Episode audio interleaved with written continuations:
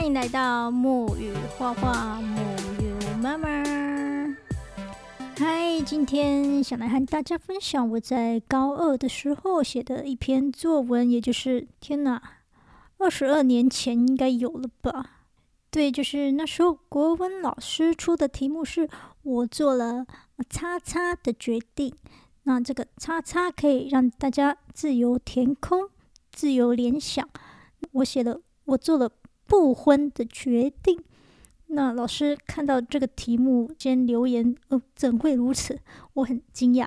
我那时候也不是故意想啊吸引到老师的注意力，很直觉的就想填空这两个字“不婚”。想不到我从小就是一个标题党，一开头就吸引到老师的注意。我为十六岁的我暗赞。以上就是这个作文题目的由来。好，那现在开始朗读。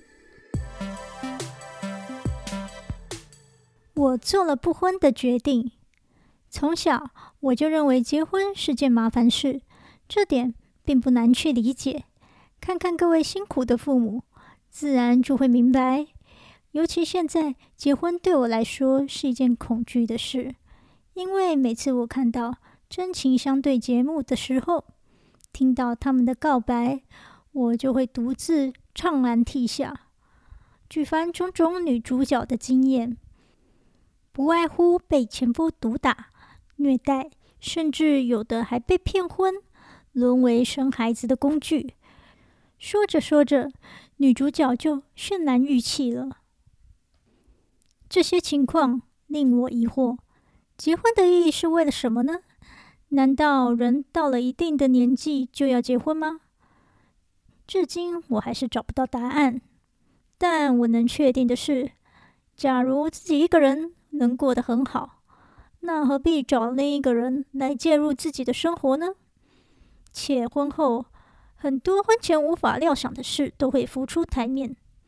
乐观的人会学习包容，相反则会无法适应。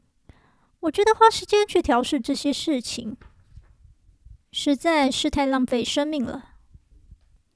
结婚是一种责任，我自认为。我负不起这种责任，所以干脆就不去制造那些麻烦事。不婚，这对一个心智不成熟、自我的人，倒是一个好的选择。有些人认为，不结婚的话，那老了谁来照顾你啊？我认为，不如去想想人老了以后该做些什么事，比较实际。不可否认的。婚姻生活如果幸福的话，也是有好处，蛮吸引人的。不过我已经找到了人生更确切的目标，因为它更吸引我，也就等于我将会和我的兴趣结婚。虽然这目标并不容易达成，但是我会很努力的奋斗，相信用我的方式走自己人生的道路。一定有更新奇、有趣的事情会发生。国文老师的评语：现在的你们要好好充实自己，来日有机会将更上层楼。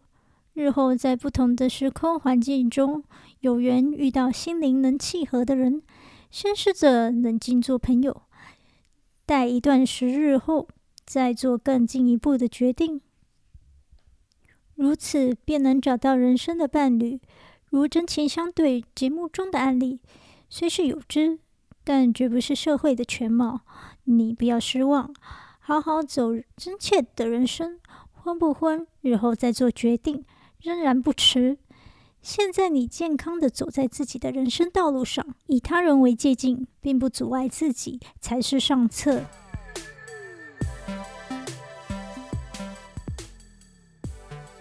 看完老师的评语，真的觉得老师当年相当的谆谆教诲，嗯，生怕我这个学生走偏了。我想当时年纪小，生活圈就自然比较狭窄，所以嗯，生活重心就集中在学校的课业，那回家就是看电视喽。嗯，我来为大家回想一下《真情相对》这个节目。嗯，这节目呢是一个相亲节目，嗯，离婚的人和离婚的人。或者丧偶的人一起相亲，就是我高中时期看的节目，那自然我对婚姻也就不会有美好的憧憬。我和 Percy 现在已经同居超过十年了，那我们的确是有结婚的打算，所以我对不婚这个决定也不是说非常执着的，因为。经过我们双方的考量呢，觉得现在这个同居的状态就很像婚姻的，所以其实不差结婚那一张纸。但为什么决定要结婚呢？是因为呃，Percy 他想当台湾人，那台湾没有同居这个选项嘛，所以就必须要靠结婚来达成。我是指像我入籍荷兰的话，因为他们有同居的选项，所以呢。我就可以在荷兰永居，但是台湾还是要靠结婚，所以我们就是因为这个理由而结婚。再来就是我们这十几年来有共同累积的一些资产，我们也希望说，如果其中一方出了什么问题的话，出事的话，那我们的资产可以顺利的嗯移交到另一方的手上。我们朝结婚这个方向走是有实际的考量。嗯，如果 Percy 他没有想在台湾长居的意愿，那我们也没有累积任何资产的话，维持同居的现状就好了。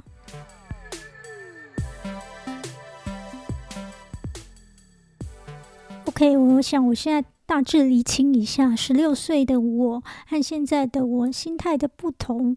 就十六岁的我呢，还在纠结婚姻的本质或者意义。那我现在呢，就不会纠结这些了。我现在啊，看重的就是结婚的功能。那如果有一天这个功能不符合我需要的话，那结婚也可以离婚呢。我想大家如果翻开以前的作文或以前的日记，也会觉得。哦，很夸张，自己怎么曾经哦会那样想？所以，嗯，这当中呢，哦，发生了什么事？什么原因造成的这些改变？我的心态变开阔了，不会像以前这么愤世嫉俗。所以，感谢一路上遇到的好人，还有删除一些对自己心灵有毒的人。我想，嗯，这是哦功不可没的。嗯，我还蛮喜欢这二十二年来的转变。不晓得下一个二十二年又会有什么转变呢？嗯，蛮令人期待的。好，我们借题发挥，十六岁的一篇作文就和大家聊到这里。那有什么想要回馈，或者是给我一些鼓励，可以到我的脸书木语画画及 Instagram，嗯，Iris Muyu，I R I S M U Y U，嗯，留言，欢迎交流，下次见。拜拜。